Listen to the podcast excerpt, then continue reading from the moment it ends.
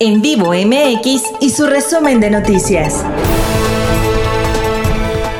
Hola, ¿cómo estás? Soy Guillermo Castillo y te traigo las 5 para este fin de semana. En vivo MX. El reemplacamiento obligatorio de los vehículos en Puebla quedó pospuesto a causa de la tercera ola de la pandemia del COVID-19.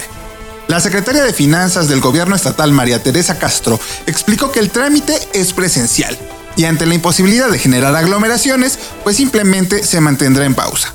Sin embargo, no cantes victoria, ve echándole monedas al marranito, porque cuando se reactive tendrás que pagar 965 pesotes por reemplacar tu auto.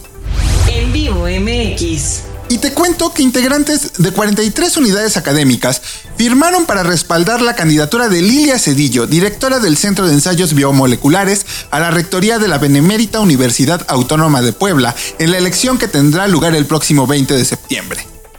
Este proceso, hay que decirlo, se encuentra marcado por señalamientos de anomalías y violaciones a los estatutos de la máxima casa de estudios. En vivo MX. Y atención, porque el lunes comienza la vacunación de los poblanos a partir de los 18 años en 37 municipios de alta marginación. Como ya sabemos, la logística establece qué día de la próxima semana tendrás que ir y a qué hora, según tu edad y la letra del apellido paterno. Pero si quieres conocer la lista completa de municipios y ver si está el tuyo, pues yo te animo a que mejor vayas a www.en-mediovivo.mx. Seguro ahí la encuentras. En vivo MX. Y por primera vez en lo que va de todo el sexenio, el presidente Andrés Manuel López Obrador vivió de cerca las inconformidades hacia su gobierno. El mandatario fue retenido por más de una hora en Tuxtla Gutiérrez, Chiapas, por cerca de 400 personas.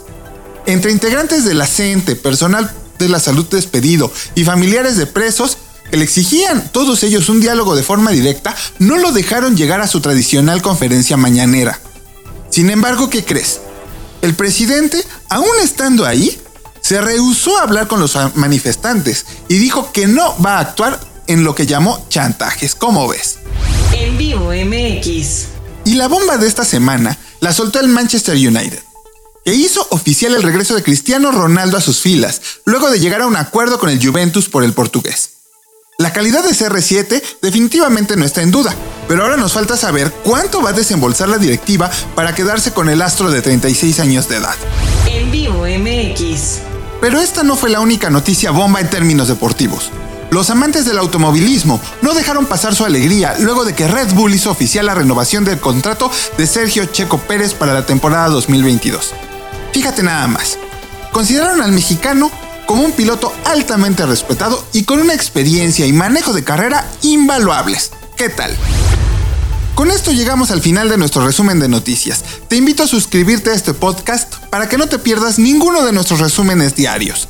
Recuerda, yo soy Guillermo Castillo y puedes encontrar mucha más información en nuestras redes sociales como en Vivo MX y también en nuestro portal www.en-mediovivo.mx. Hasta la próxima.